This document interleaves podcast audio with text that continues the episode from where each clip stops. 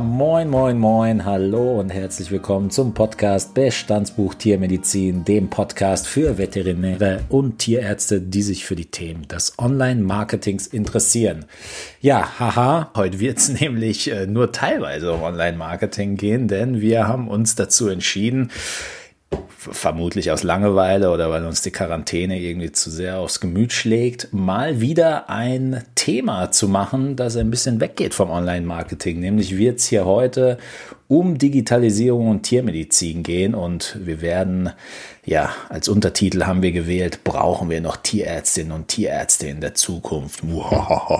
Damit knüpfen wir quasi an ein sehr, sehr, sehr, sehr, sehr, sehr, sehr, sehr spannendes Gespräch vom letzten DVG-Kongress an, wo wir quasi ja in der Abschlussrunde ein bisschen auf das Thema Digitalisierung eingegangen sind und äh, ja, wo alle im Raum gemerkt haben, wow, hier, hier wird's richtig spannend und irgendwie keiner mehr den Raum verlassen wollte. Von daher Marc, bevor du es Entree machst, Jan, herzlich willkommen von meiner Seite. Ähm, Du bist mir mit sehr vielen Dingen im Kopf geblieben, äh, vor allem aber durch die, das spannende, spannende Gespräch, das wir anschließend, also nach dem DVG-Kongress geführt haben. Ich glaube, äh, wir haben irgendwie drei, vier Stunden lang zu dritt über alles Mögliche gesprochen, von Digitalisierung und Wasserpfeifen und alles irgendwie mittendrin.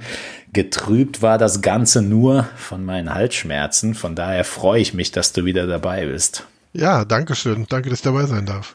Marc, ich würde sagen, du äh, als altes Technikgenie, du hast hier alles in die Wege geleitet, dass wir zu dritt hier jetzt miteinander kommunizieren können. Deswegen darfst du jetzt auch ausholen und unseren Gast mal ein wenig genauer vorstellen. Ja, ich äh, werde versuchen, nicht ganz so weit auszuholen, äh, wie du es jetzt gemacht hast, Richard. Ähm, vielen Dank für den Prolog und danke, Jan, dass du auch kurz dazwischen durftest. Ähm, ja, also ähm, ich sage ja mal so ganz kurz vielleicht, wo unsere Verbindung auch herkommt. Ähm, Jan durfte ich in, in Hannover kennenlernen und Jan äh, war, äh, glaube ich, maßgeblich mit daran beteiligt, dass ich einen äh, Job äh, in Hannover angenommen habe und annehmen durfte und da im Skillstep gearbeitet habe. Äh, Jan ist äh, mittlerweile aber auch von Hannover aus in, in Richtung Witten äh, gewandert und hat da den Lehrstuhl für Didaktik und Bildungsforschung im Gesundheitswesen und ist auch Vizepräsident der Universität Witten-Herdecke. Ähm, vielleicht äh, magst du aber auch äh, ganz kurz was äh, von dir selber so erzählen. Also du bist ja Tierarzt und wo hat denn vielleicht da so die, die Reise begonnen? Ja, gerne. Vielen Dank für die Einladung nochmal. Cool, dass ich da sein darf. Wie schön auch, dass wir uns, obwohl wir es natürlich ein Podcast ist, uns sehen, uns äh, bei Zoom angucken können. Das nimmt mir ein wenig die Aufregung. Ähm, ja, es war eine lange Reise nach Witten. Ich bin geboren in Kiel, in Hamburg groß geworden, habe dann Tiermedizin studiert in München, war da eine ganze Zeit an der gynäkologischen Tierklinik. Ähm, ist in Witten immer noch äh, der Running Gag, dass äh, der Vizepräsident ein Kleintiergynäkologe war. Ähm, und das ist auch so. Bin dann nach Hannover gegangen, habe da eine, äh, die E-Learning-Beratung aufgebaut, das Kompetenzzentrum für E-Learning, Didaktik und Ausbildungsforschung, habe auch nochmal Mediendidaktik studiert, ähm, um auch ein bisschen Ahnung von dem zu haben, was ich da mache. Und vor, ich glaube, knapp sechs Jahren bin ich dann fahnenflüchtig der Tiermedizin geworden, bin, also habe gewechselt nach Witten, bin da im Department Humanmedizin und mache da Didaktik und Bildungsforschung, genau. Jo, okay, super. Schon mal vielen Dank, Jan. Ähm, äh, du bist ja jetzt hier nicht äh, das erste Mal einem Podcast unterwegs, sondern ähm, es gibt ja auch ähm, verschiedene Podcasts, in denen du ähm, unterwegs äh, bist, warst, aber auch äh, vielleicht einen, um den hervorzuheben, weil ich den auch ähm, gerne höre. Das ist der Podcast Zweikörperproblem. Kannst du vielleicht äh, ganz kurz zu dem noch was sagen? Also Zweikörperproblem sind äh, Sven und Markus eigentlich, die einen ja, Technik-Podcast, einen Digitalisierungs-Podcast ähm, aus dem Gesundheitswesen gemacht haben. Und kennengelernt habe ich die am Anfang über Twitter und dann haben wir uns getroffen und das war sehr lustig. Und dann haben wir immer wieder so nerdige Podcasts miteinander gemacht, wo wir sehr eng an einem Thema anfangen und zum Schluss über Computerspiele und Science-Fiction-Filme sprechen. Ähm, mittlerweile arbeitet Sven bei mir am Lehrstuhl auch, also das hat sich äh, ganz hervorragend entwickelt. Ähm, und ich freue mich mal, wenn ich dabei sein darf. Und der erste Podcast, bei dem ich mitgemacht habe, Grüße gehen raus an Martin Rützler, war das kleine G der Uni Witten-Herdecke. Und der ist auf die großartige Idee gekommen, dass wir immer um die Uni rumgegangen sind und dabei einen Podcast aufgenommen haben. Und ich klinge die ganze Zeit so. ja, das war richtig gut. So Darth Vader ähm, wurde da interviewt. Du, ähm, apropos Darth Vader, wenn jetzt bald äh, Maskenpflicht da ist, ähm, ist das ja vielleicht auch genau dann deine Maske. Absolut. Ich warte auch noch ähm, auf jemanden, der bereit ist, mir so eine Maske handzunähen mit so einem Bartsack. Ja, das, also da die viele Gesichtsbehaarung irgendwie mit runterpasst.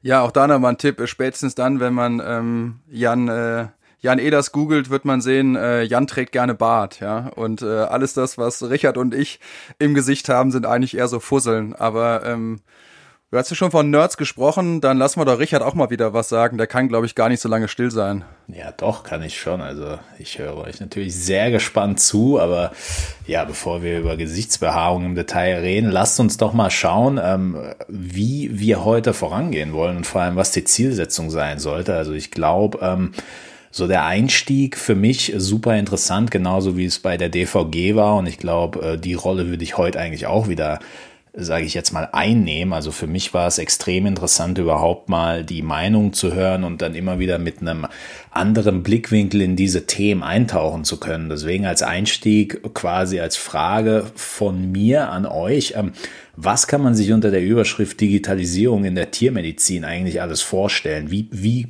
breit oder wie eng sollte man diesen Begriff eigentlich verstehen? Soll ich starten? Ich würde dem Professor jetzt das Wort äh, zuerst geben.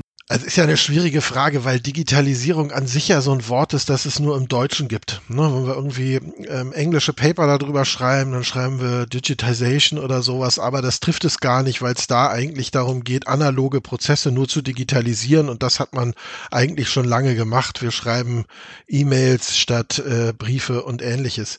Woran wir ja denken, ist sowas wie digitale Transformation, also wirklich große Prozesse, ähm, wo auf einmal von Maschinentätigkeiten oder von Maschinen- oder Softwaretätigkeiten übernommen werden, die vorher Menschen gemacht haben.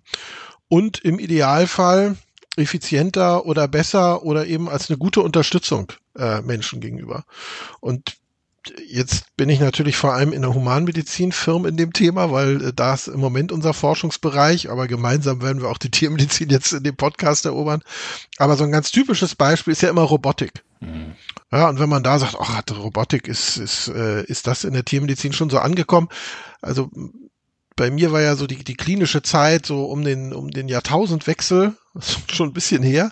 Und schon damals gab es in Oberschleißheim auf dem Leon Versuchsgut Melkroboter. Ja, also es war vollkommen klar, dass da die Kühe quasi selbstständig zum Melkroboter gegangen sind, da Kraftfutter gekriegt haben ähm, und dann gemolken wurden. Also da merkt man schon, ähm, das ist jetzt bedauerlicherweise über 20 Jahre her, aber schon da war die Digitalisierung auf dem Fortschritt. Ja, ihr hättet jetzt mal ganz kurz äh, Richards Gesicht äh, sehen müssen beim, beim Wort Melkroboter. Sehr interessant. Ja, ja gut, dass es Melkroboter gibt, war mir klar. Nur ich meine, vor 20 Jahren ähm, äh, ist das natürlich äh, deswegen ist, glaube ich, die Einstiegsfrage für ähm, jemanden wie mich, der sich damit aktiv nicht beschäftigt in diesem Kontext. Unter Digitalisierung stellen wir uns Marketer, sage ich jetzt mal, alles in die Richtung AI und alles in die Richtung, kann ich gar nicht verstehen, wie kompliziert das ist. Nur wenn wir jetzt äh, wirklich diese, und das habe ich ja bei, beim Kongress gemerkt, wenn wir dieses Thema wirklich ähm, zum Kontext der Tiermedizin setzen, dann merkt man, und deswegen auch die provokante Frage quasi als Unterüberschrift, brauchen wir irgendwann überhaupt noch Tierärzte und Tierärztinnen? Da, da merkt man ja, wie ernst quasi dieses Thema ist. Also tatsächlich ist das eine Frage, die wir in der Humanmedizin eben ganz oft so formulieren. Also nicht, ob man noch Tierärztinnen und Tierärzte braucht, sondern ob man noch Ärztinnen und Ärzte braucht. Ähm, und das ist ganz oft die Angst, wenn wir über sowas reden. Ja, ähm, nehmen uns denn da nicht äh, Software, du sagst es, künstliche Intelligenzen, ähm, Diagno Diagnosesysteme, dann die Arbeit von Ärztinnen und Ärzten weg? Und gibt äh, aus Harvard so einen Spruch, die sagen, nur schlechte Ärztinnen und Ärzte werden von der Technik ersetzt. Und tatsächlich ist es so. Also man wird immer das menschliche Glied dazwischen brauchen, den, ähm, den Begleiter, die Begleiterin, ähm, ja, die eine vertrauensvolle, empathische Beziehung aufbaut und die in der Lage ist und kompetent genug ist, eben auch Technologien und Software einzusetzen ähm, und das zu bewerten, ist das eine gute Idee, die mir da so ein Diagnosesystem gerade vorschlägt oder nicht. Wer sich dem vollkommen verwehrt oder wer sich blind darauf verlässt, das sind die, die dann tatsächlich von Maschinen ersetzt werden. Ja, ich glaube auch, das ist ein ganz, ähm, ganz entscheidender Punkt, um das auch vielleicht für dich noch mal ein bisschen greifbarer zu machen. Ähm, Richard, gehen wir mal vom Klassischen aus. So, was ich immer denke, ist das analoge Röntgenbild, das wir noch hatten und haben das halt wirklich entwickelt, auch noch nass entwickelt. Mittlerweile, ähm, glaube ich, ist fast überall eingekehrt, dass das auch digital geht mit Sensorplatten oder Speicherfolien. Ähm, Nichtsdestotrotz müssen diese Bilder noch ausgewertet werden. Und ja, wie du jetzt schon gesagt hast, ähm, AI könnte das lösen oder könnte das höchstwahrscheinlich auch in Zukunft gut lösen. Nichtsdestotrotz muss diese Botschaft immer noch mal äh, reevaluiert werden und dann aber auch noch mal äh, wirklich an den Patienten, Besitzer, Patientenbesitzerin ähm, transportiert werden. Und da bin ich völlig bei der Jan. Also da, ähm, da werden wir, glaube ich, nicht alles auf dem Roboter abladen können. Was, was für mich faszinierend ist, und ich mache jetzt mal ein, äh, ein Beispiel aus der Praxis quasi für Marketing und dann kann man das ja wieder transformieren, weil Jan hatte es ja schon gesagt, das Wort Angst. Ich glaube, das Wort Angst und das Wort, äh, vielleicht, so, vielleicht sind sogar die Wörter Überforderung oder ähm, ja, so fast schon Panik äh, auf eine gewisse Art und Weise das sind ja durchaus treffende Wörter. Als konkretes Beispiel im Bereich Marketing ist natürlich die größte Angst. Ähm, jahrelang waren angesehene Copywriter, Leute, die äh, Leute, die es verstanden haben, Texte auf eine bestimmte Art und Weise auszuformulieren, Direct Mailing und Co. waren natürlich gut bezahlt und äh, sind auch heute noch gut bezahlt. Und da geht jetzt natürlich die Angst rum, dass bald ähm, AI kommt und diese Texte quasi selber macht und die guten Copywriter von heute morgen arbeitslos sind sind. Wenn ich, ähm, und das muss man ja ganz offen, äh, ganz offen angehen, äh, Marc, vielleicht ähm, der Punkt, weshalb wir diesen Podcast ja machen, ist, dass durchaus ähm, ich meine, wir reden jetzt von Digitalisierung und jetzt nehmen wir es mal einen Schritt runter. Wenn wir es jetzt auf Online-Marketing beziehen, ist ja durchaus auch der Fall, dass hier schon einige Themen, ähm, sage ich jetzt mal, vielleicht zu viel Einarbeitung benötigen, als dass man sich wirklich damit beschäftigen könnte. Jetzt für den Tierarzt von heute oder vielleicht sogar für den Tierarzt von morgen. Wie, wie, wie würdet ihr die Situation bewerten hinsichtlich dieses, äh, diesem, dieses Themas Digitalisierung? Also ist das ein Thema, wo man sich unbedingt draufstürzen sollte, weil man sich dadurch vielleicht einen Wettbewerbsvorteil verschafft? Sollte man äh, quasi alles auf eine Karte setzen und sich da eine Nische rausziehen? Wie würdet ihr das Thema bewerten? Ich glaube, es ist ein Thema, auf das man sich auf jeden Fall einstellen muss und man muss sich überlegen, was macht das mit mir oder was bedeutet das für mich und meine Praxis? Also wenn ich äh, sehr fortgeschrittenen Alters bin und eine hervorragende Praxis habe, dann kann ich mir zu Recht sagen, interessiert mich das noch. Wenn ich ganz am Anfang meiner Karriere bin, ähm, dann interessiert mich das sehr viel mehr. Und ich glaube, wir müssen gucken, wir haben die Medizin, und ich glaube, das gilt auch für die Tiermedizin, sehr technokratisch angesehen in letzter Zeit. Wir haben sehr viele Leitlinien entwickelt, die fast binär sind. Wenn das ist, dann mach das. Wenn es so ist, dann mach das, um, um sehr viel Struktur drin zu haben. Das kann natürlich auch eine Software gut nachvollziehen. Also wir haben immer gesagt, wir wollen uns nicht auf Intuition verlassen, sondern wir wollen das sehr strukturiert haben. Aber in der Medizin und ich glaube auch in der Tiermedizin geht es auch ganz viel um Gefühle, es geht ganz viel um Wertschätzung, es geht um Angst vor einer Krankheit oder auch Angst um das Tier und ähnliches. Und Tierärzte, Tierärzte müssen die sein, die genau auch diese Fragen mitbeantworten. Also Marc, wir haben mal lange diese, diese Kommunikationskurse in Hannover gemacht und eine der ersten Fragen von Studierenden war immer, wenn ich ein Tier einschläfer, darf ich mitweinen? Ja, ja also da merkt man, es geht um, um ganz große Emotionen und natürlich wird irgend so ein Roboter nicht mitweinen. Und ähm, ne, also wird vielleicht genauso gut einschläfern wie, aber dieses Ich bin da für dich, also eine Persönlichkeit, das ist, glaube ich, was, was wir viel stärker betonen müssen. Also was macht denn den Vorteil des Menschen aus? Und das kann auch genau was sein, wo man ein Studium ändern muss und sagen, und, und das das, was wir in Witten gemacht haben, Modellstudiengang, wir haben viel Persönlichkeitsentwicklung reingetan, auch als Antwort auf eine Digitalisierung der Medizin. Zumal das jetzt auch äh, nicht nur eine Antwort auch, äh, darauf ist, ähm, mit der Digitalisierung Schritt zu halten, sondern auch in ganz, ganz vielen anderen Bereichen natürlich von Vorteil ist. Ja, sei es sprechen wir über Leadership, ähm, sprechen wir über andere Herausforderungen, die jetzt noch kommen. Ähm, ich glaube, das ist äh, an vielen Stellen, ähm, glaube ich, einfach zu wenig bedient worden. Ja, dass man halt auf die Persönlichkeiten ähm, schaut und wie die sich entwickeln.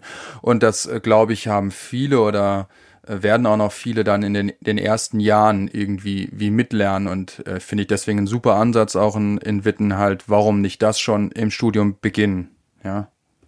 Ja, und vielleicht fast schon, finde ich ehrlich gesagt auch faszinierend, wenn man, äh, wenn man sich wirklich die Dimensionen äh, des Ganzen irgendwie mal ausmalt, dass man jetzt schon quasi den Studierenden, so wie ich das jetzt rausgehört habe, klar macht, ähm, Digitalisierung wird kommen und man sollte nicht irgendwie beide Hände über dem Kopf zusammenschlagen und die Augen zumachen, sondern man sollte zum einen die Digitalisierung annehmen und was ich jetzt für, da verstärkt rausgehört habe, man sollte vor allem verstehen, dass der Tierarzt quasi nach wie vor der Star der Show bleibt und er versuchen sollte, die Teile der Digitalisierung für sich zu nutzen, die eben ähm, ja wahrscheinlich den ich sage immer, den Kunden äh, glücklicher machen Absolut. könnten. Genau, dafür muss man sich auskennen. Ich habe von gestern Abend erzählt, gestern Abend ins neue Semester gestartet mit einem Kurs, der nennt sich Digital Medicine, How Will Data Change the Way We Treat?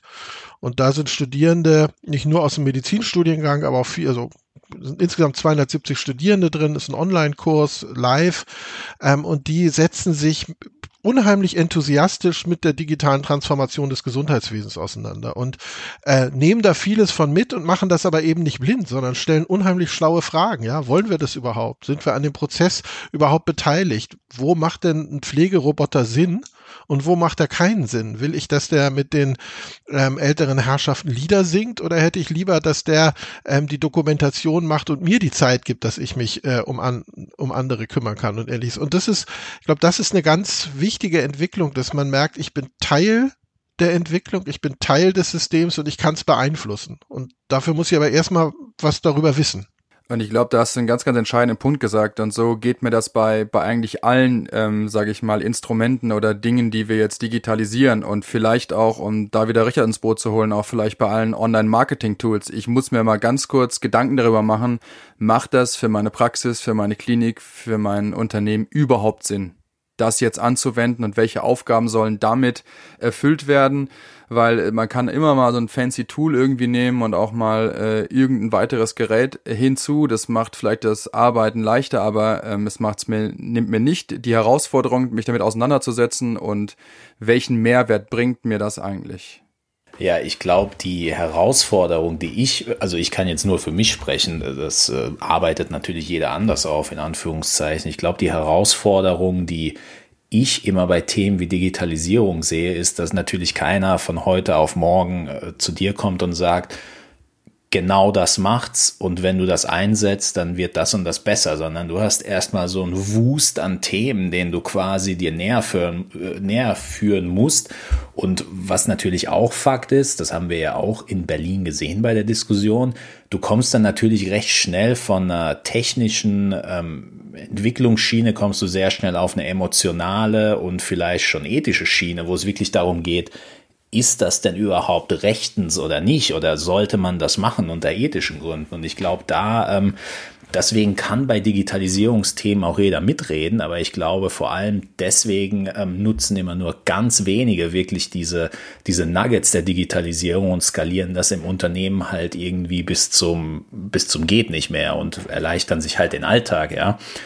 Um, vielleicht, um es für mich jetzt nochmal ähm, zu verstehen, was ich wirklich faszinierend fand, ähm, bei deinem Vortrag, äh, Jan, in Berlin waren, waren auch diese einzelnen Lösungen, die es da mittlerweile schon gibt. Und da hatten wir ja so ein bisschen Mix aus Human- und Tiermedizin. Jetzt, um es nochmal zusammenzufassen, wo liegen denn die größeren Schnittmengen, ähm, was Digitalisierung betrifft zwischen der Human- und Tiermedizin? Kann man da sagen, der eine Bereich ist viel, viel weiter oder, oder kämpfen wir da quasi alle an den gleichen Themen oder wie kann man sich das vorstellen?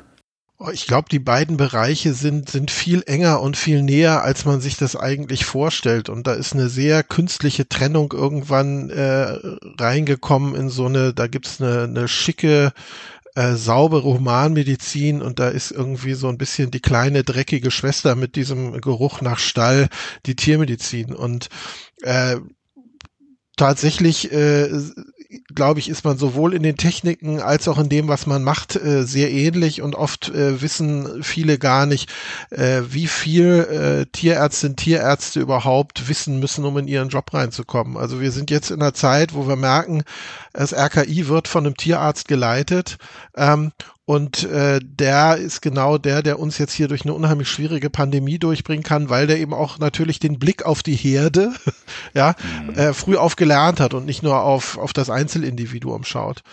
Ich glaube, wir sind in vielen Bereichen sehr ähnlich. In manchen Bereichen ist man in der Tiermedizin sogar auch mal weiter. Auch da kann manchmal Ethik auch mit reinspielen.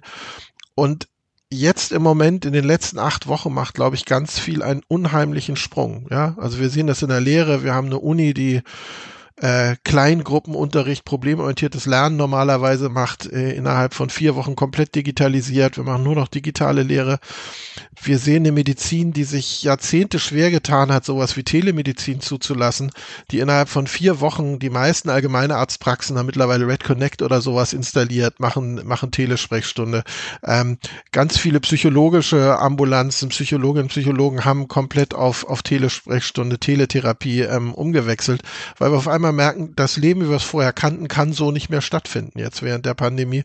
Und wir müssen auf Digitalisierung zurückgreifen und auf einmal geht es.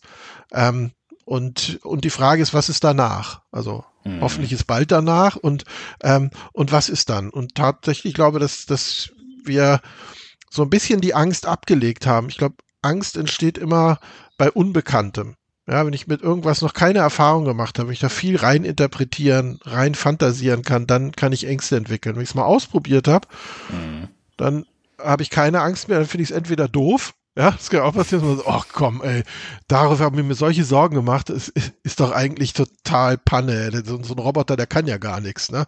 Oder, oder ich sag, oh, das ist ja cool. Oh, den lasse ich hier bei mir durchs Altenheim fahren und die älteren Herrschaften immer wieder dran erinnern, dass sie was trinken und so. Und ich kann mich dann mit Einzelnen unterhalten. Also man, man findet dann einen Weg, Sachen auch einzusetzen. Was, was glaube ich jetzt super spannend ist, und du hast es ja eben schon angesprochen, und das sehe ich gerade auch beim Marketing und bei allem durch die Bank weg.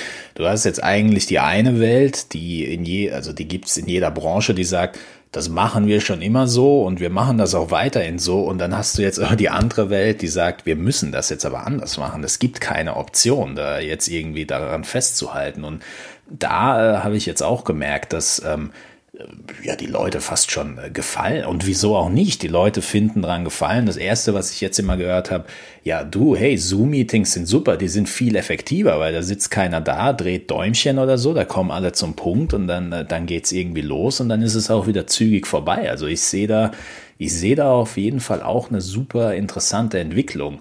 Was mich in diesem Kontext natürlich immer interessiert und ich weiß nicht wieso, aber es ist super interessant, vor allem als äh, deutscher Staatsbürger, sage ich jetzt mal, Themen der Digitalisierung mit anderen Ländern zu vergleichen, weil von, von meinem Empfinden her sind wir bei sehr, sehr vielen Punkten hinten dran. Ich weiß nicht wieso, aber wenn ich an Digitalisierung und Fortschritt denke, habe ich immer irgendwie im Kopf, dass die, dass Schweden zum Beispiel super, super digitalisiert und super fortschrittlich ist. Natürlich auch irgendwo Amerika, China und Co.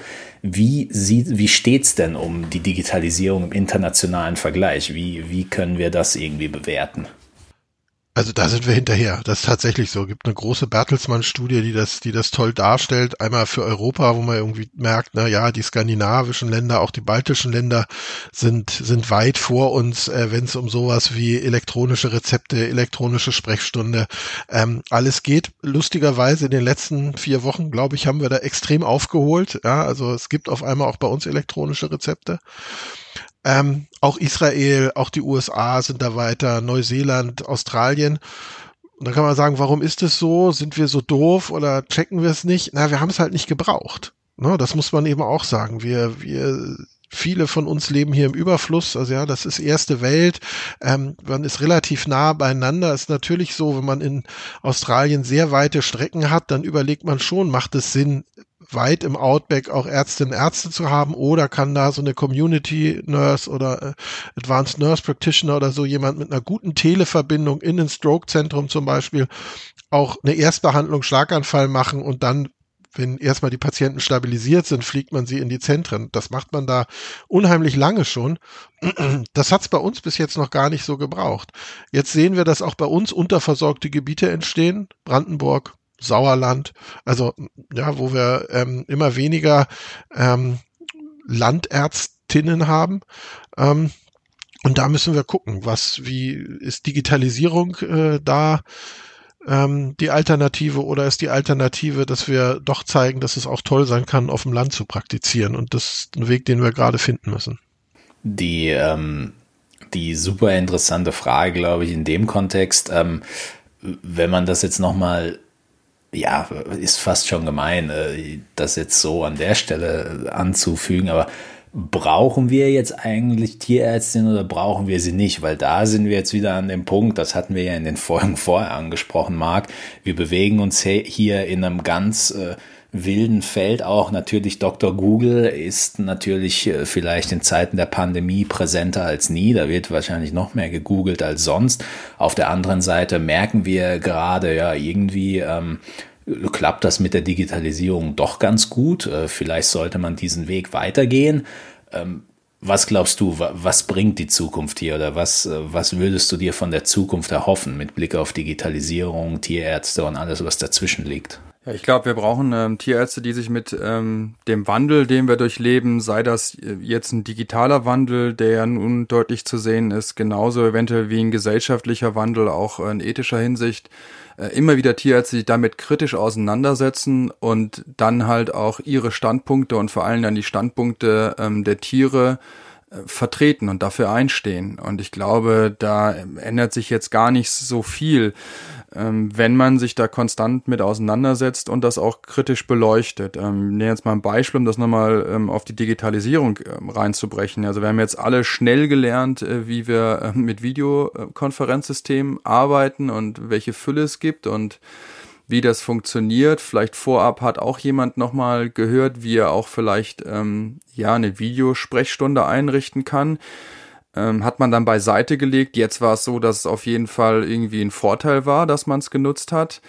Also macht man es vielleicht. Ich glaube, was halt an vielen Stellen noch fehlt, ist ähm, so ein technisches Verständnis, weil das kriegen wir nicht beigebracht im Studium und auch abzuwägen, ähm, ist das jetzt sinnvoll, das, ähm, das zu nutzen ähm, und ähm, passt das auch eventuell zu meinem Leistungsangebot.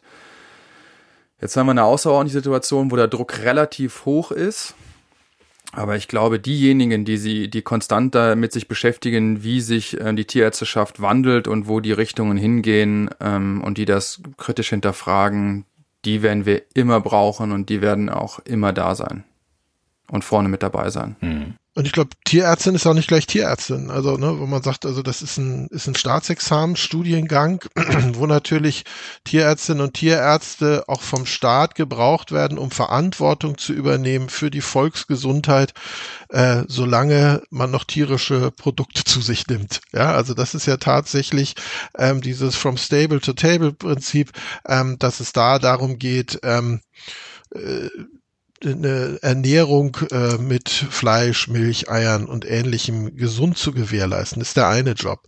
Und dann tatsächlich, wie Marc das auch sagt, Tierärzte sind Tierärzte sind eigentlich die berufenen Schützer der Tiere. Ja, so stand es lange in der Berufsordnung. Ich glaube, es raus oder ist wieder rein. Aber ähm, diese Aufgabe eben Anwältin, Anwalt auch für Belange von von Tieren zu sein und auch von Tier Tierbesitzerinnen und Besitzern. Ähm, auch da wird es Menschen brauchen und dieser Beruf wird sich immer ändern, ändert sich sowieso und spaltet sich vielleicht auch manchmal ein bisschen danach auf, ob man eher in so einem ja, man sagt ja Nutztierbereich ist oder eher in einem Companion Animal Bereich. Und und auch da wird man schauen müssen, was hat das alles mit Digitalisierung zu tun und darauf achten müssen, dass ein verantwortungsvoller menschlicher Bereich mit drin bleibt. Wir uns die großen Rinderbestände in den USA angucken, die man quasi mit dem iPhone managen kann und äh, ganz genau gucken kann, wie die Brunstsynchronisation läuft, äh, wann welche Kuh wie besamt werden muss und das eigentlich äh, mit sehr wenig Personal hinkriegt Ja, wo wir sehen, dass Futter GPS gesteuert mit dem Mähdrescher eigentlich auch ohne Personal eingefahren werden kann. Dann ist die Frage, ist das unser Verständnis, wie wir dann auch mit Tieren umgehen wollen? Ja, also sind Tiere ein Produktionsmittel? Ich fand das immer ganz komisch, wenn man Tierproduktion als Unterrichtsfach hatte. Ähm, es tut mir leid, ich bringe so Gespräche immer in solche Richtung, wisst ihr ja. und, dann, ähm, ne, und, und da glaube ich, und, und da erlebe ich auch äh, in vielen Vorträgen, wenn Tierärzte und Tierärzte dabei sind, dass die eigentlich genau diesen Job, ich bin da, um äh, die Anliegen von Tieren auch äh, irgendwie deutlich zu machen, dass sie den sehr ernst nehmen was mich in diesem Zusammenhang, das frage ich jetzt fast ketzerisch und vielleicht kannst du aber diese Frage, Jan, dann quasi als Überleitung nehmen, um so ein bisschen zu beschreiben, wie ihr bei euch an der Universität konkret mit diesem Thema umgeht. Dass Tierärzte quasi ähm, nicht nur eine eigene Vision haben, wie sie quasi mit den Tieren umgehen und was sie für eine Rolle einnehmen, auch im Leben von Patienten und Co., das ist klar, ja. Und das ähm, dass diese Rolle auch weiterhin wichtig sein wird, unabhängig davon, wie diese Digitalisierung voranschreitet. Das ist auch klar, weil dieser menschliche Aspekt, da sind wir uns, glaube ich, alle einig, äh, der, den brauchen wir. Und da rede ich jetzt als Tierhalter, den brauchen wir einfach, ja. Jetzt stelle ich mir bei diesen Themen wie Digitalisierung und Online-Marketing komme ich natürlich als Außenstehender immer mit einer sehr unternehmerischen Frage. Und die Frage, die ich mir natürlich immer stelle, ist, wenn die Tierärzte wirklich so wichtig sind und diese, wie, äh, sage ich mal, diese Relevanz auch während des Studiums vermittelt wird, dass man sich quasi selbst auch wichtig nimmt und diese Rolle annimmt, die man da in der, in der Community dann bei sich hat. Wieso wird an solchen Stellen, und das ist selbstverständlich nicht nur in diesem Studium so, Wer übernimmt quasi so ein bisschen den Blick auf die Tierärzte aus unternehmerischer Sicht und sorgt dafür, dass solche Themen wie zum Beispiel Marketing oder Digitalisierung, ich finde es fast fatal, dass, ähm, dass man ein Studium in der heutigen Zeit abschließen kann und Online-Marketing-technisch, und da reden wir jetzt über einfachste Dinge, wie zum Beispiel eine Geolocated Ad auf Facebook zu schalten, wo ich einfach die Nadel auf meine Praxis setze, einen Umkreis von 10 Kilometer nehme und dort potenzielle Kunden erreiche. Wie, wie kann man dafür sorgen, dass hier noch ein bisschen mehr auf diesen unternehmerischen Aspekt äh, geschaut wird? Weil ich glaube, ähm, und da versetze ich mich einfach jetzt in die Lage von einem jungen Menschen, der gerade aus dem Studium kommt und äh, sich jetzt eben dazu, sage ich jetzt mal, durchgeschlagen hat, wirklich ähm, diese Verantwortung zu übernehmen, die du beschrieben hast. Und aber, und das geht ja mit dem Ganzen immer einher, auch diese finanzielle Bürde, sage ich jetzt mal, auf sich nimmt. Wie kann man dafür sorgen, dass äh, diese junge Generation an motivierten Menschen besser vorbereitet ist im Studium für solche Themen? Also da muss man die Curricula einfach dementsprechend anpassen und äh, muss jetzt sagen, da bin ich jetzt natürlich wirklich schon eine Weile weg, könnte jetzt gar nicht ganz genau sagen, was es da im Moment für Bestrebungen gibt. Die Frage ist ja, warum hat man das nicht so? Und da ist vielleicht tatsächlich so, dass sich die Tiermedizin auch mit den Curricula lange an der Humanmedizin orientiert hat. Nur der große Unterschied ist, die Humanmedizin bildet eigentlich Ärztinnen Ärzte für für Kliniken aus. Die bilden nicht für die Niederlassung aus. Ja, also das kommt jetzt erst. Die, jetzt, ne, wir haben jetzt einen Modellstudiengang, der ist tatsächlich äh, darauf ausgerichtet, auch für die Niederlassung, für die Primärversorgung auszubilden.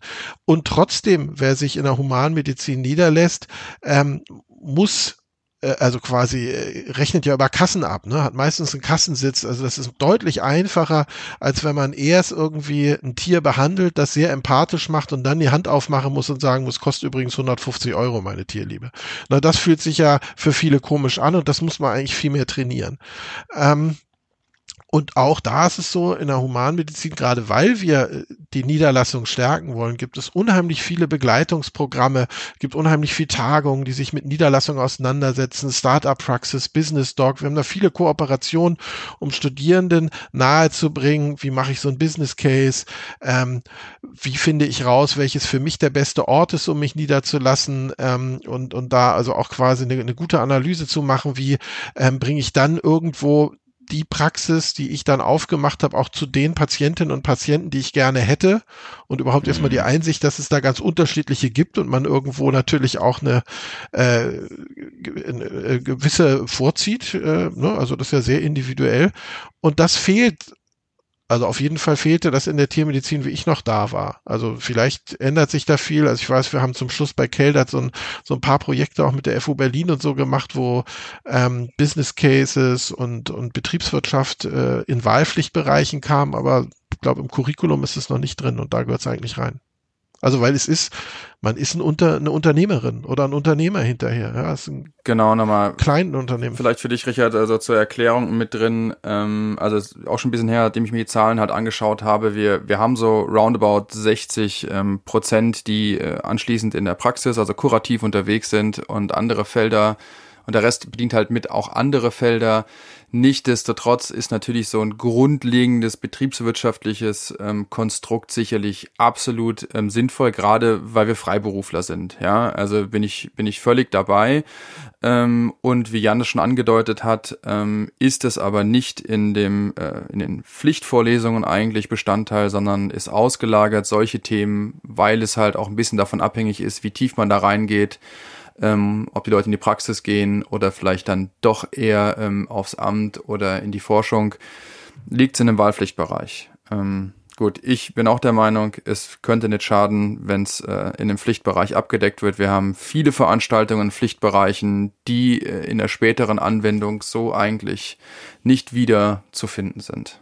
Was, glaub, was meiner Meinung nach immer da noch reinspielt, ist der Punkt, ähm, Du kannst natürlich digitalisierungsmäßig angenommen, du bist da jetzt recht motiviert unterwegs und liest dir da einige Themen an.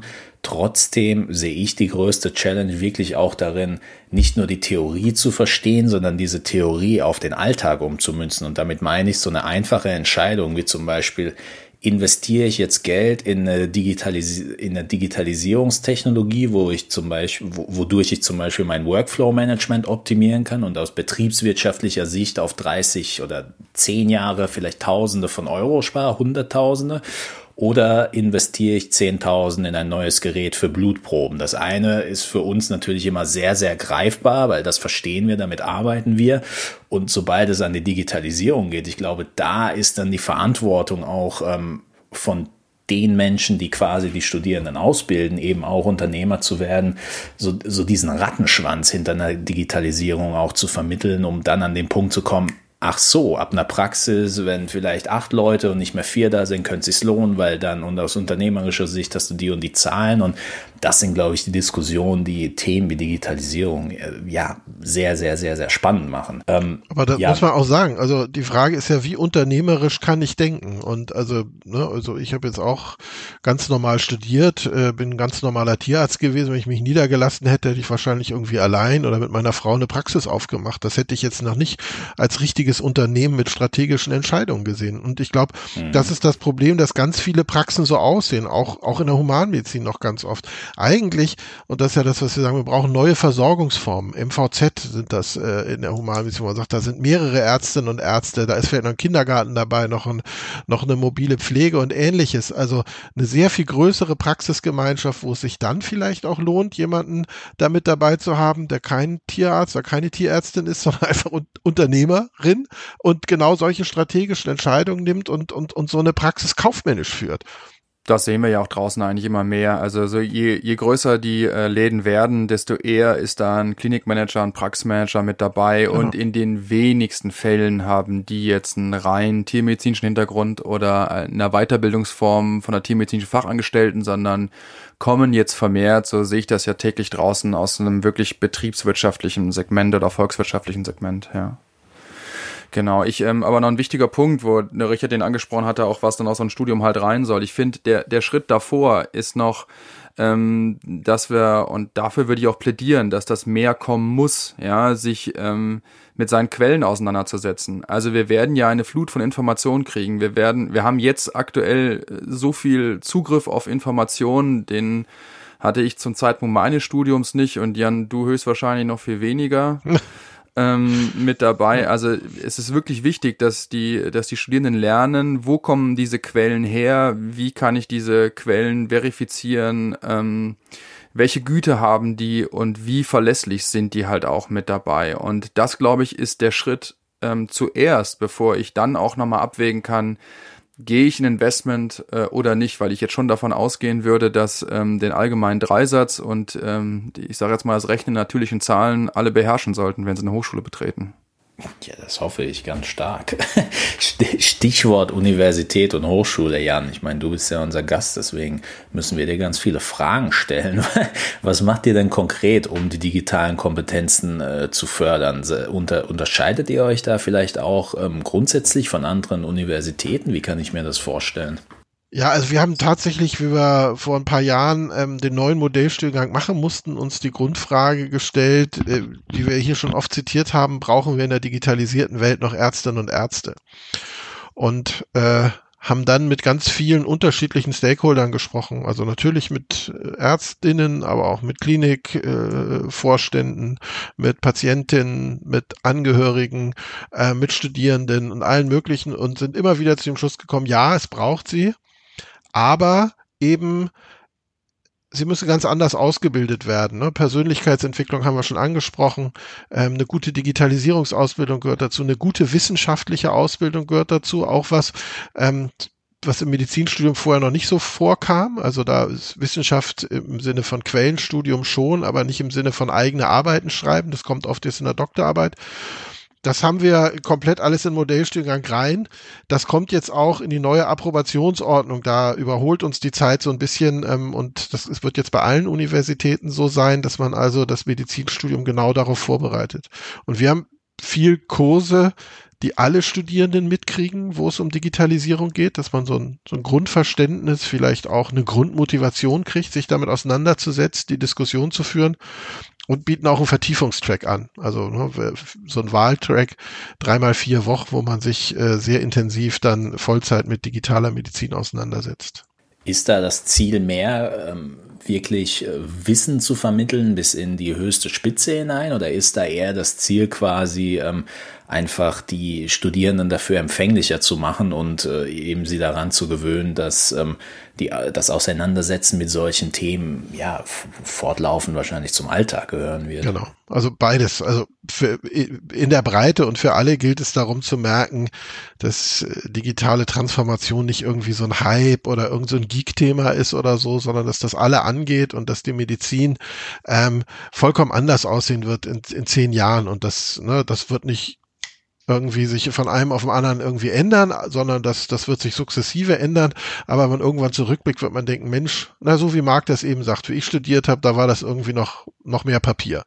Und wie ich studiert habe, wir haben in Karteikästen nach Literatur gesucht. Ja, also da gab es so die ersten CDs, Beast-CD hieß das, wo tiermedizinische Literatur drauf war. Aber Und Jan, Jan ähm, meint Karteikästen aus Plastik oder Holz und Papier drin, Richard, ne?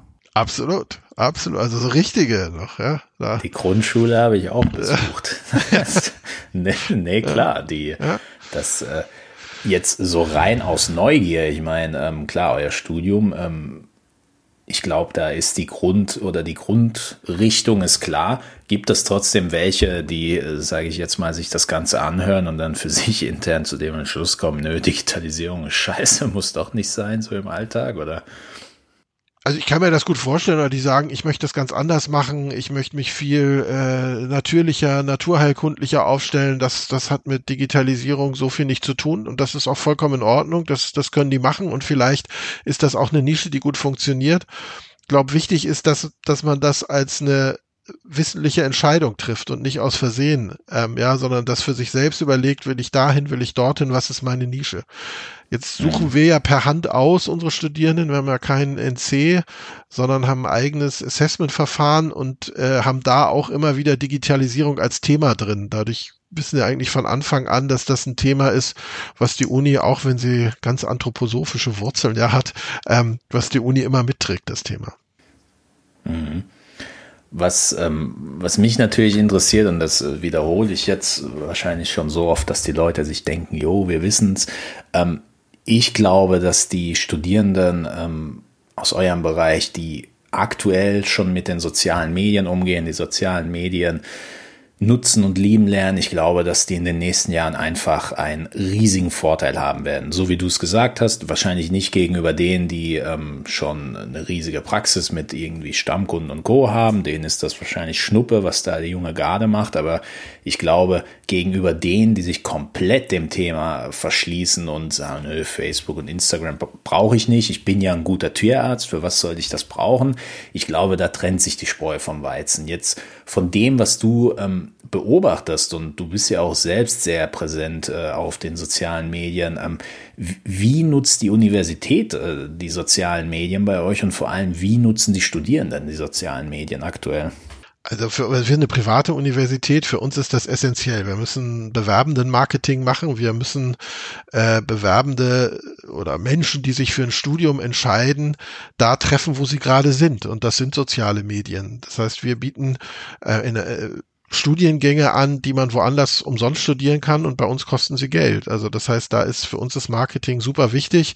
Das ist dann in NC-Fächern auch nochmal wieder einfacher als in Nicht-NC-Fächern, aber da sind wir also ja, wir haben noch so ein bisschen Facebook und wir machen auch auch auch äh, Facebook Marketing und so, aber unheimlich stark in Instagram unterwegs, sind unheimlich stark in YouTube unterwegs wir gucken immer mit einem Auge, ob wir schon zu TikTok wechseln sollten oder nicht. Das Klinikum Dortmund macht da ihr, ihr ganzes, hier Mark Raschke und Co. machen da ihr Personalmarketing.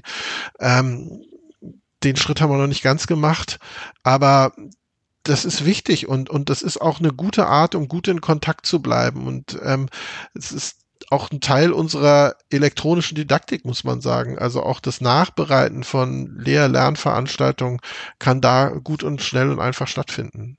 Und, und ja, weil da, das ist ein Teil der Welt. Da ne? ganz kurz mal jetzt eine Frage von mir rein, ähm, damit wir hier nicht äh, immer den fragenden Richard dabei haben. Aber äh, jetzt gehen wir mal davon aus, würdest du sagen, für die Tiermedizin, wenn wir jetzt eine private Uni hätten, ähm, würde man ähnlich äh, gute Konzepte fahren können, wie ihr die jetzt in Witten habt?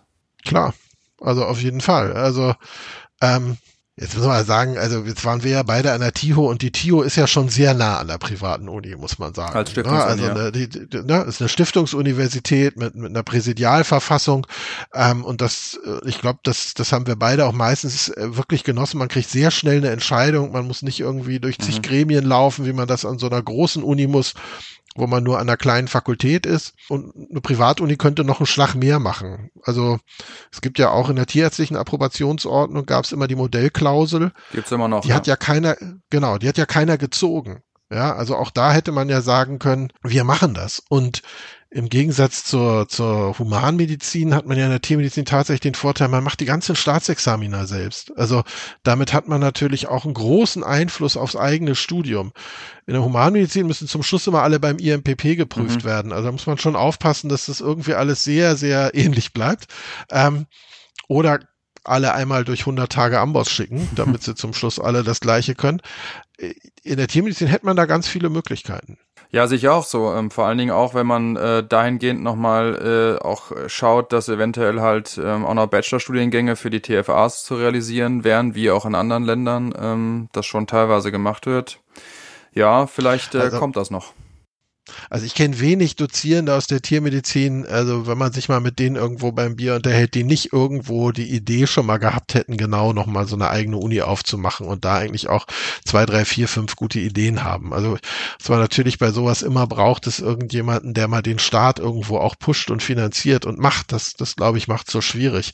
Ähm, aber klar wären da viele Möglichkeiten. Die, ähm, die Frage jetzt äh, natürlich meinerseits, ähm, Social Media, um, um da mal wieder einen Fokus zu legen. Und du mag natürlich als ausgesprochener Social Media Lover. Du hast ja hier öfter schon kundgetan, wie was für ein großer Fan du von Facebook und Co. bist. Und von dir. Wobei ich dich ja und von mir, klar.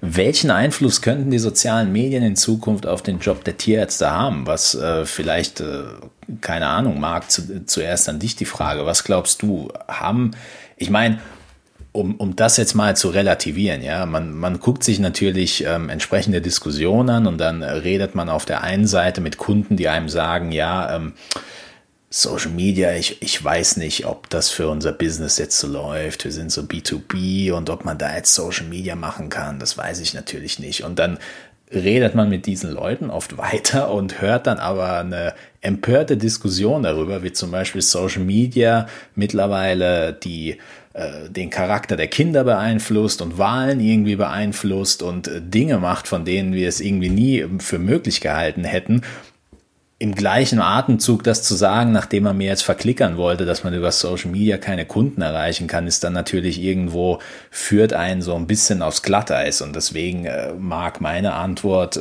zu, zu der Frage, kennst du natürlich, wir haben es ja auch schon öfter vor der Show besprochen, aber jetzt im Kontext Digitalisierung und dem, was wir bisher besprochen haben, was glaubst du, wie könnten da die nächsten fünf bis 15 Jahre aussehen? Wow, äh, soweit äh, würde ich gar nicht vorweggreifen wollen. Ich glaube. Ähm, 15 ist ja fast schon ein Quantensprung, vor allem was Technik betrifft. Lass es mal fünf sein. Ja. Also ich glaube, ähm, wir jetzt mal so ein bisschen zurückgucken, ähm, dass, dass Facebook irgendwie, ähm, glaube ich, da etabliert ist, gesetzt ist und jetzt eher schon ein bisschen weniger wird und Insta übernimmt. Ich glaube auch da nochmal, wie du es ja auch immer sagst, nochmal gucken, was so die Zielgruppe und welchen Kanal befeuere ich da wirklich ähm, sinnvollerweise. Jan hat es auch schon angesprochen, vielleicht läuft äh, in zwei Jahren alles nur über TikTok und wollen alle nur Videos haben mit ein bisschen Musik hinterlegt und schnell fertig damit. Äh, kann ich gar nicht sagen, was noch so kommt. Ähm, was ich aber wirklich sicher glaube, dass ähm, egal wie es aussehen wird, äh, irgendeine Applikation auf einem mobilen Endgerät äh, wird mitbestimmt sein, seine Zielgruppe zu erreichen und auch in eine Tierarztpraxis reinzuziehen, wenn nicht sogar äh, auch Leistungen darüber anzubieten und auch abzurechnen.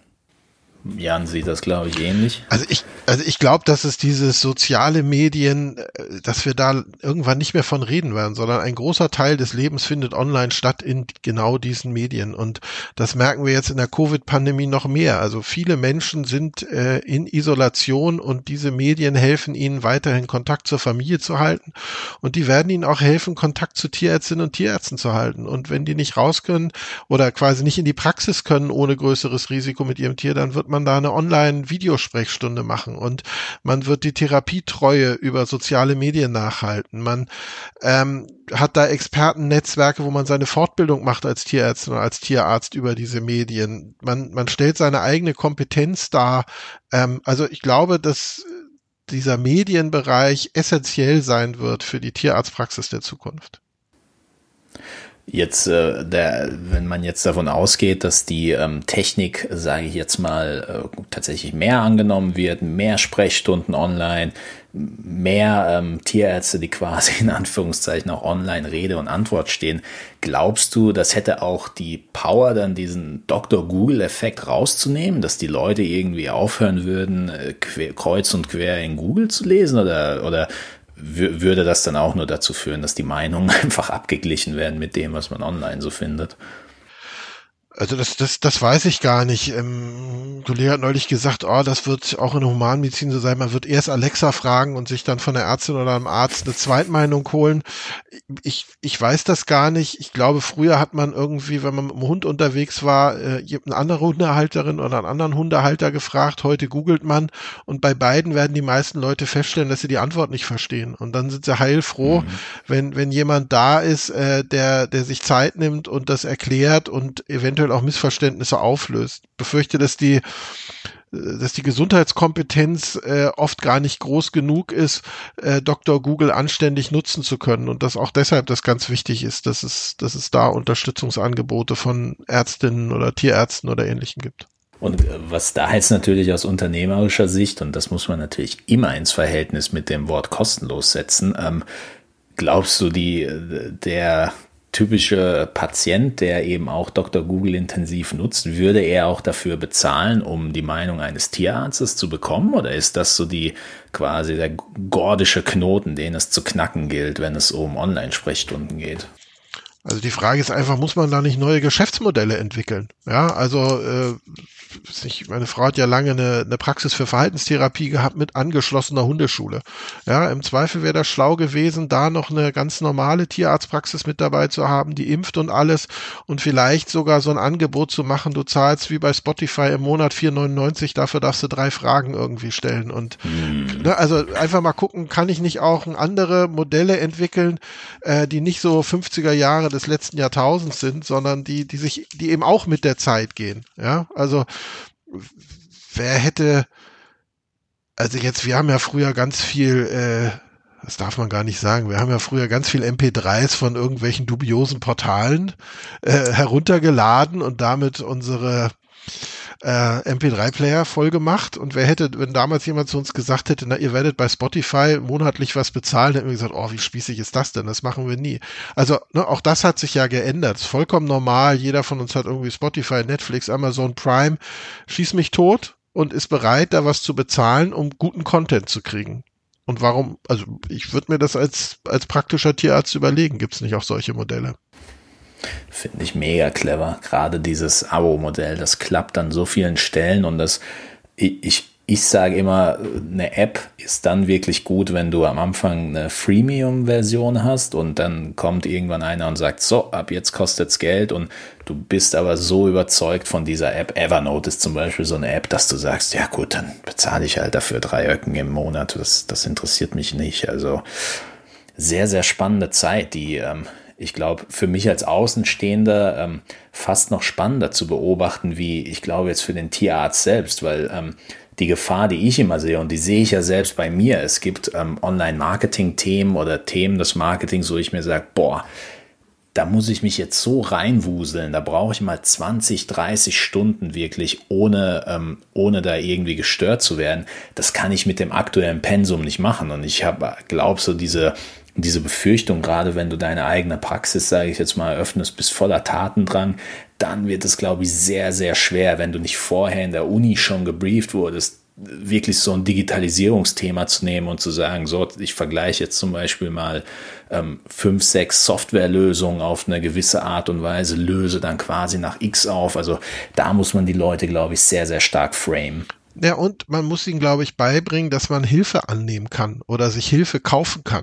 Also das, also ja, man hat ja immer dieses Gefühl, man muss alles alleine machen. Also eine große Firma würde jetzt ja nicht sagen, so, wir digitalisieren jetzt mal mit Bordmitteln, sondern die holt sich McKinsey oder irgendjemanden und sagt, berate uns mal. Und genauso kann ich natürlich als Praxis mir ein Social Media Berater, Digitalisierungsberater, ich habe auch einen Steuerberater und da Menschen, die genau das Know-how haben, bezahlen, dass sie das machen, während ich das mache, wofür ich das Know-how habe, nämlich äh, Tiere behandeln. Ja, und sehr, sehr guter Punkt. Also ich glaube, dass das ist das merke ich tatsächlich am häufigsten auch beim Thema Online-Marketing, wenn du dann mit, und das ist aber dann, glaube ich, wieder darauf zurückzuführen, was du am Anfang gesagt hast. Wenn ich irgendwas nicht kenne und nicht wirklich weiß, was es mir bringt, dann äh, bin ich, ja, dann ist meine Bereitschaft dafür zu bezahlen wohl eher gering. Nur ähm, wenn ich dann, und das kann man ja oft im Leben machen, wenn ich dann mal zurückblicke und merke, boah, so dieses typische Make or Buy auf kleinem Level. Ich kann mich nur daran erinnern, wo ich angefangen habe, meine Seite auf WordPress zusammenzuschrauben und ähm, danach im Umkehrschluss gesagt habe, ja, das waren jetzt bestimmt 34 tolle Stunden, die du da verbracht hast, aber du hättest da jetzt vielleicht auch mal 700 bis 2000 Euro in die Hand nehmen können und dann hättest du dich auf deine Stärken fokussieren können. Und das ist, glaube ich, so der Punkt, wo, wo viele auch lost gehen und sagen, ja, ich brauche jetzt irgendwie eine ausführliche Keyword-Recherche, habe aber keine Zeit dafür. Ja, dann gib doch jemanden dafür 100, 140 Euro, egal wie viel es kostet. Hauptsache, du kommst zu dem Ergebnis, was du haben willst. Und das ist so ein bisschen, ja, die Bereitschaft zu bezahlen. Das ist, das fasst das, glaube ich, tatsächlich gut zusammen. Also die wenigsten würden doch ihre Praxis neu streichen. Ja, sondern da würden ja, doch die meisten sagen, so, also außer das ist so sein Hobby und man macht das gerne, würden doch die meisten sagen, nee, da lasse ich einen Maler kommen und der macht das, kann ich auch von der Steuer absetzen und meine Zeit, also ne, wenn ich die gleiche Zeit benutze, um Geld zu verdienen, habe ich mehr verdient, als, ne, als, als mich der Maler kostet. Warum sollte ich das bei solchen Sachen anders machen? Aber tatsächlich fühlt es sich für viele so an, ich habe das Gefühl, nee, ich muss ja auch noch ein Manager sein und Social Media muss ich auch noch und eigentlich muss ich alles können. Ja, und das geht natürlich, und das sehe ich im Alltag auch, das geht dann auch ins andere Extremum, wenn du ähm, potenzielle Kundengespräche führst und der Kunde zum Beispiel sagt, so, wir wollen jetzt Social Media nehmen und wir geben das einfach an euch. Macht ihr verlässlich zwei Posts die Woche und ihr schaukelt das schon. Und da musst du dann halt schon die Frage stellen, ja, okay, natürlich kann ich das machen, aber was wollt ihr denn nach außen hin für, was wollt ihr denn repräsentieren? Ja, wir sind eine sehr wir sind ein sehr, sehr familiäres Unternehmen und tralala, dann ist es vielleicht eine keine allzu gute Idee, einem externen Dienstleister zu sagen, mach du jetzt mal unsere Kommunikation nach außen, weil äh, der externe Dienstleister, ja, der ist halt nicht in deinem Unternehmen drin. Und ich glaube, so muss man das auch, ähm, so muss man das, glaube ich, auch für Tierärzte und Co. sehen. Und da, da sind wir wieder an dem Punkt, ich bezahle natürlich auch den Steuerberater und das sage ich aber auch immer selbst wenn ich den Steuerberater bezahle, muss ich auch seine Sprache sprechen und ergo muss ich das auch, muss ich das auch mit einem Social Media Menschen können, dass ich genau an der Stelle weiß, wo,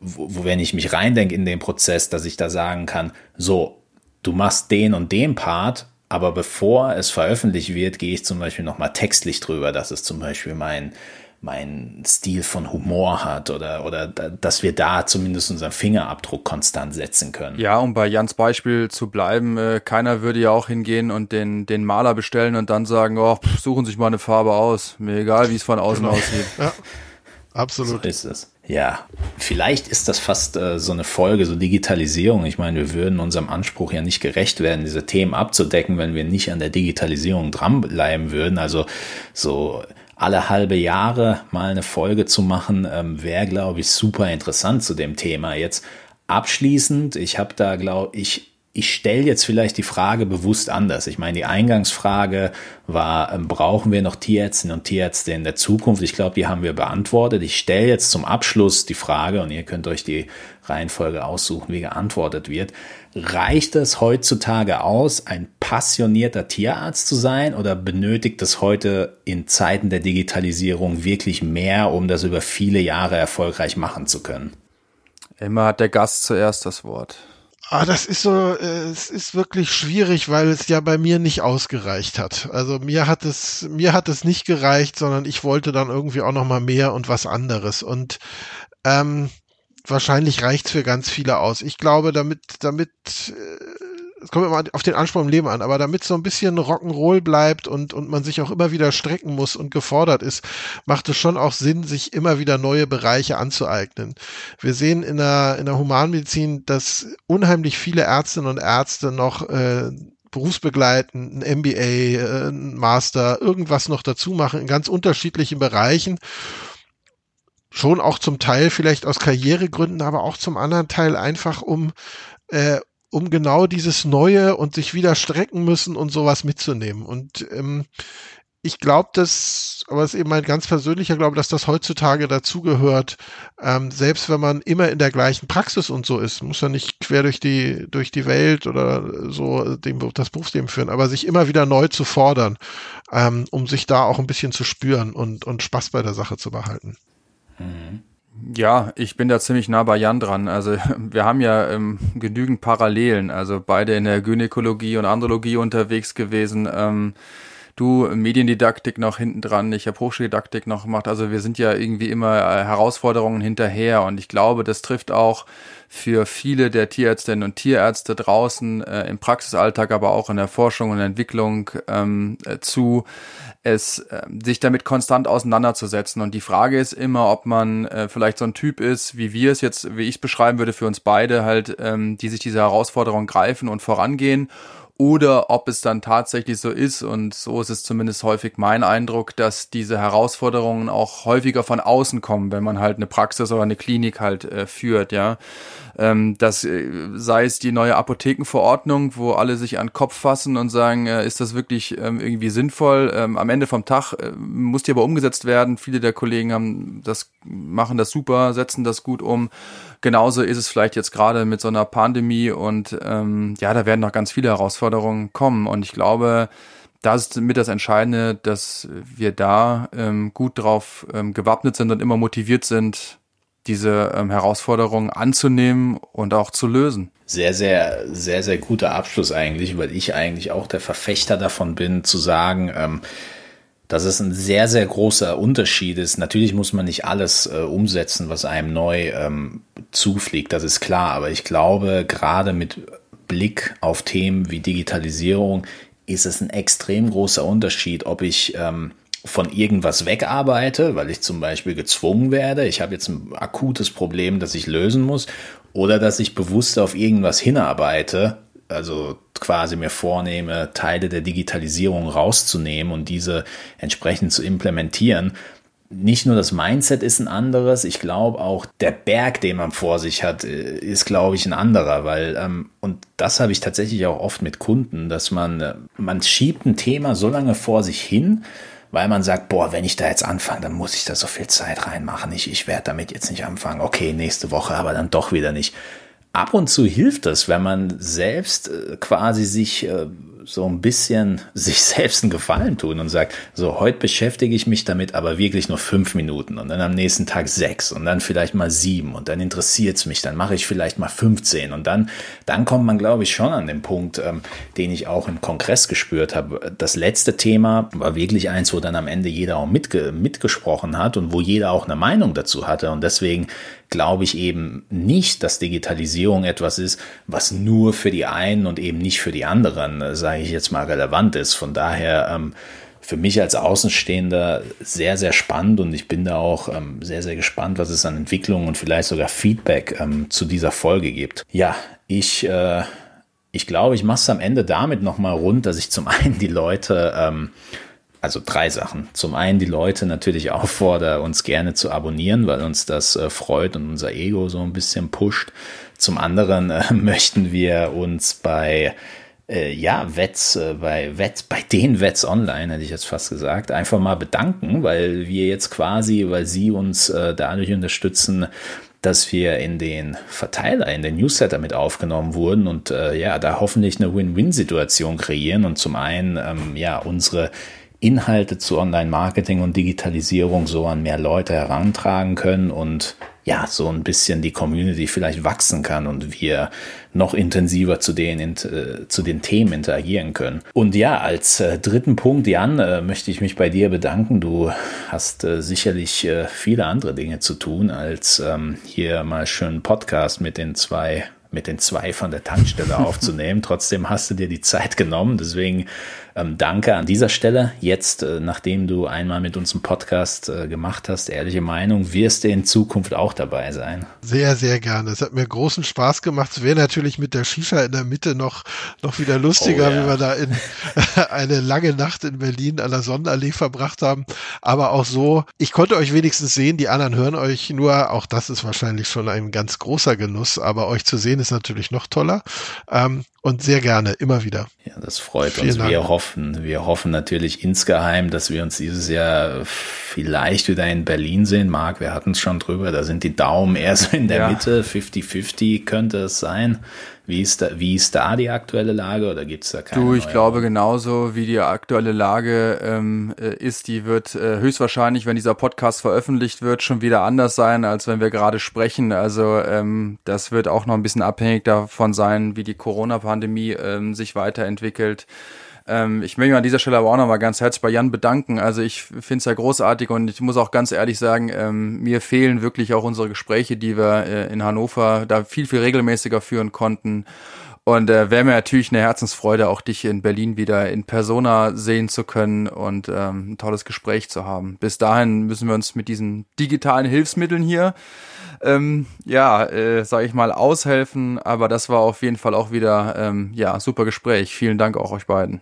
Ja, dann hoffen wir nämlich nur noch eins und dann closen wir mit einem Insider. Dann hoffen wir natürlich, dass es keinen Streit an der Sushi-Bar nächstes Mal in Berlin gibt. Und dann wünsche äh, ich allen Zuhörern äh, weiterhin sichere Zeit ähm, in der Pandemie. Bleibt gesund, äh, gebt weiter Gas und äh, danke fürs Zuhören. Bis zum nächsten Mal. Jo, macht's gut. Ciao, ciao. Ja, bleibt gesund, bleibt zu Hause.